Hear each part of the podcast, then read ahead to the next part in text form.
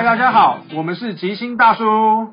Hello，大家好，我是吉哥。Hello Hello，我是娜姐，大家好。回味已久的更新，今天我们要来跟大家聊聊近期我们频道的七大歪理。是的，新哥，我们废话不多说，赶快进入主题吧。好哦，接下来我们就请新哥来为我们念念这七大不可思议，然后我们再为大家提出我们各自的看法。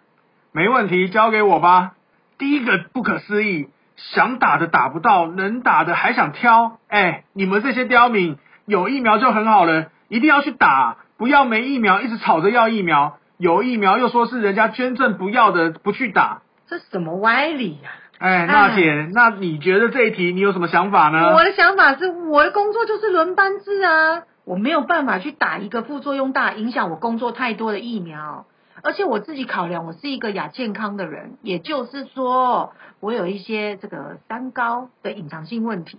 我是慢性期患者，我当然没有办法承担这个风险啊，所以我当然选择不打、嗯，那对我来说，现在各国的施打案例来看，打各种疫苗皆可能有风险。那既然会有风险，为什么我们不能够选择一个对自己保护力较高、对副作用较低的疫苗呢？没错，所以我的想法很简单，我们是民主自由的国家，我本来就有权利可以选择疫苗，为什么要剥夺人民的权益呢？真是不思议。接着第二个不思议，来请新哥为我们读一下。第二不可思议哦，所谓天才 IT 大臣，我想大家都有听过吧？是的，那台湾都没 IT 人才了吗？娜姐你怎么看？哎呦，我看是这样，台湾培养这么多 IT 人才，可说是人才济济，只有天才才能够成这件事吗？结果现在这个天才委外做的所有程式却频频出包，先是后台计算错误，嗯然后又遭到流量过大大宕机。是啊，原来这就是 IT 人才常常碰到的问题，在天才身上也一样在所难免嘛，所以不能说他是天才。哦，就我来看啊，嗯，就算是天才，没有庸才门的协力也无法完成大事啊。嗯，是的，没有任何一个人是十八般武艺样样精通，天才也不可能什么事情都能面面俱到。是的，在 IT 的世界里，有着各种专业，而在专业之中还要顾虑到人性，是的，就像许多公司在导入一些协同作业的系统一样，没错，往往不会单纯是城市的问题，而是如何在各部门间成功让协同作业的流程效率化。这是需要许多人共同作业才能够完成的。这不愧是工程人。是啊，因为台湾根本没有所谓的 IT 大臣这个职位，他是政务委员。IT 专业的人士在台湾这么多，真正的天才都在各个科技公司里面。用天才这一词来吹捧这一位人呢，真的是过了头了。哦，大家若有兴趣去深深的研究唐凤这个人的背景，或许会发现他是一个靠背景、靠关系获取各种职位的天才。人际天才也蛮厉害的。好，接着第二大不思议解谜之后，第三大不思议，新哥第三不可思议，哎，疫情的期间啊，你们在野党都做了什么啊？做了什么呢？在野党，在野党，在野党啊，在野党为了让大家安心，所以提起全面普筛，却被执政党抨击说浪费资源啊！你们因为呢疫苗采购案不够透明，提起专案来调查，立马被否决。之后还被绝地大反攻，说是反对党做的啦，是你们做的，不是我们做的。你看有多惨？哎，在野党的职责啊，是提醒与监督政府。我想我们已经提过很多次了。没错，在野党现在有什么权利能够决定什么政策吗？连各种监督的提案都能够被一党独大的执政党否决，是的。那是只能够为政府拍手鼓掌才叫做做事吗？所以啊，很简单，我就提一个例子好了，提出检讨三加十一的会议记录，因为三加十一的错误政策让台湾怎么防疫失守，结果呢，竟然会没有会议记录啊，这到哪里去了呢？然后呢，后面造成这么多的伤亡，虽说不应该在这个节骨眼纠责，但是当初蔡英文在选举期间的政见发表会中就说过啦、如果他当选总统，任何重大的决策，他都会跟社会、跟在野党来沟通，啊，过程都会公开透明哦。他说的哦，亲口说的哦，公开透明哦。那现在为什么什么都想隐藏，是让我们完全不能接受的。如果采购疫苗的流程跟在野党表示应该比照国外，不应该黑箱作业，那这些都是为了台湾的人民在把关啊，有什么不是对？啊，所以说的真好。第三道谜题留给大家，但我们的看法，接着来到第四个。哎呀，新哥怎么说？求爷爷爱爸爸爱 奶奶。第四大不可思议，是的，感谢日本，感谢美国，诶，就是不感谢捐赠疫苗给台湾人的郭董。哎，说到这一点，真好笑。我是地方妈妈，我个人认为郭董应该自私一点。要我去爱别人家的孩子，我根本做不到。就像采购疫苗好了，他呢可以只买给自己员工打就爽啦，但是他因为爱台湾这片土地，决定要买给大家打。结果现在执政党不断的刁难他说：“你资料没齐全哦，你程序没做完哦。”嗯绿营支持者跟侧翼不断造假攻击他，啊，他就是怎样怎样，就是私心为自己啦原厂。授权，他依然这么努力，对，依旧坚持他要做的事情，这就是社会责任啊。不过每一个企业主都愿意挺身而出吗？不一定嘛。所以为什么呢？要感谢每日就这样子拍拍手、鼓鼓掌来接机。但是呢，对于郭董哇，，你自己来吧，大，对啊，我们也没有要谢谢你，我们大家都安安静静度过吧。新哥，你觉得？啊，我们可以理解感谢日本、美国是在做国际外交，但偏偏日本是捐赠他们不打的疫苗，美国则是买的疫苗没到，捐的疫苗却到了，是啊，还摆明着不支持台湾独立。嗯，或许我们不懂做这种国际外交的意义何在，但我们起码要懂，既然同样是捐赠疫苗，对国外做外交就要感谢，那对自己人捐疫苗就不用感谢吗？说的真好。说的是啊，嗯你知道吗？以日本为例，他捐赠的 A D 疫苗是他们不要的。如果今天他们为了牺牲自己，捐的 B N T 或莫德纳，我们是不是更要感谢？所以呢，在这疫情的记者会上，不要说郭董的公司，或是其他基金会的努力，或是台积电、刘德英、陈时中，就是连捐赠医疗器材艺人贾永杰都绝口不提，实在是无法接受。所以，只要有政府的才是全民应该关注的吗？不，但做善事的台湾人却要被怎么样？沉默以对，连个名字还连个公司都写某某企业，唉。这样实在是宫美鬼啦。真的对呀、真的，每个人的努力都值得被纪念哈。我们要这样教孩子。接着第五点，感谢中共，什么东西啊？这什么东西啊？第，五大不可思议，可以感谢中共对台湾的打压，啊，才会让台湾在国际间获得这么多的帮助。好奇怪。好啦，中共打压这一点，我地方妈妈是不懂，但是呢，我知道、哦、孩子在学校打架，你也要讲的势均势均力敌，派头要相当，哦，所以攻击才会有道理。嗯，我们台湾的土地面积跟中国人的土地面积还有人口数实在差太多了，所以根本不需要打。接着呢，如果以高度来讲的话，这次的疫情是全球性的，这时候执政党来说，中共打压哦来做文章实在是超级不道德，是，怎样？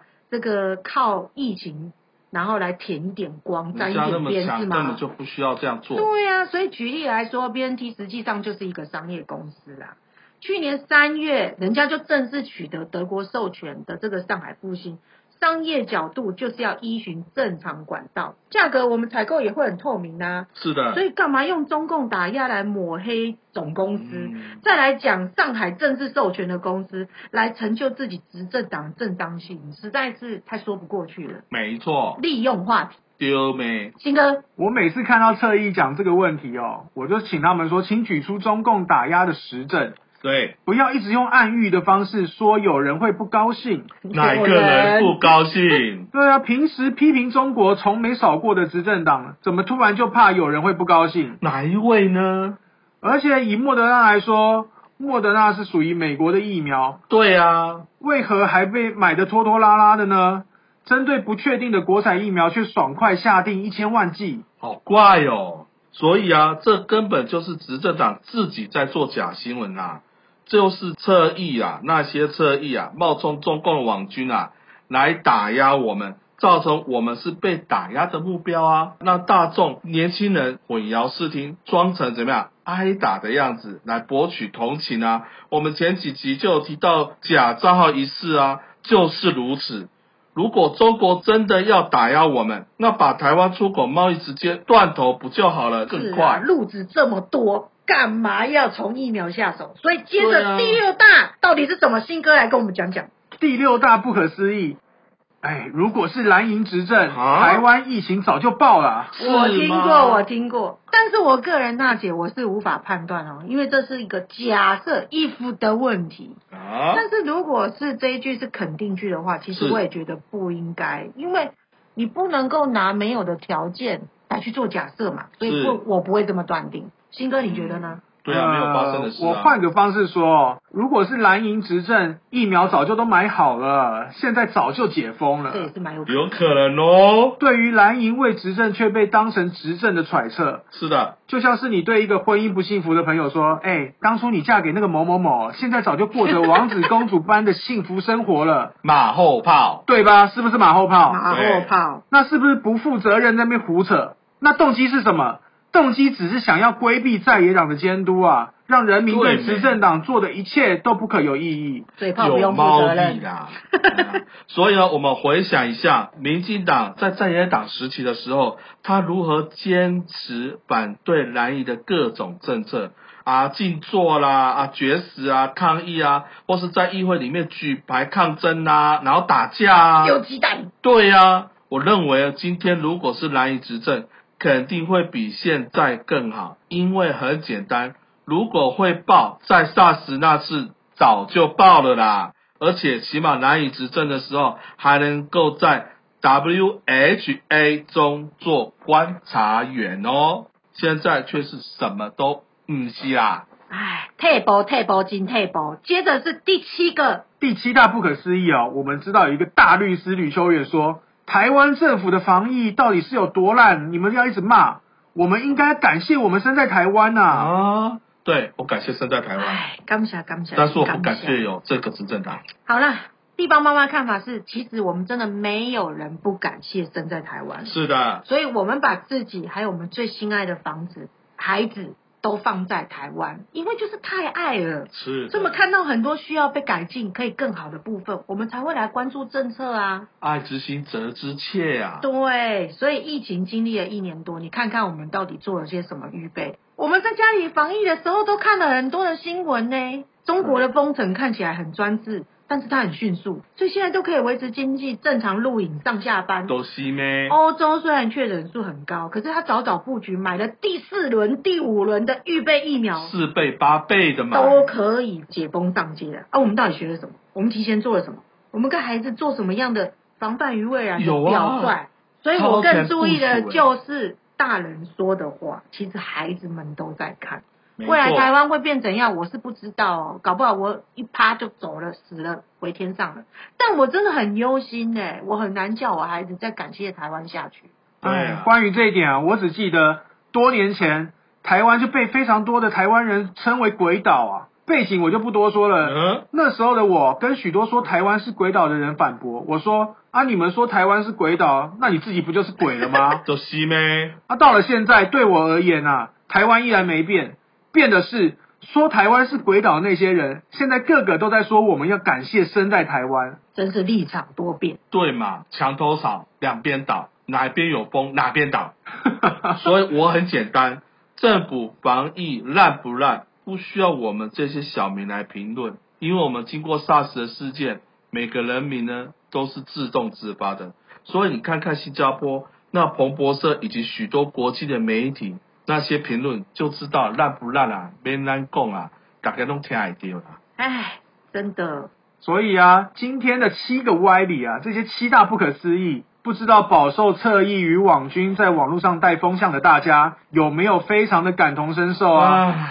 如果很感同身受，欢迎来我们粉专留言，或是传递讯息与与我们讨论。我们自诩为民主的国家，在政策讨论上一而再、再而三被一一群人嘲讽跟攻击。这些侧翼真是的。目的是要让所有对政府政策有疑问的声音通通消失。那越是如此，我们越不会妥协。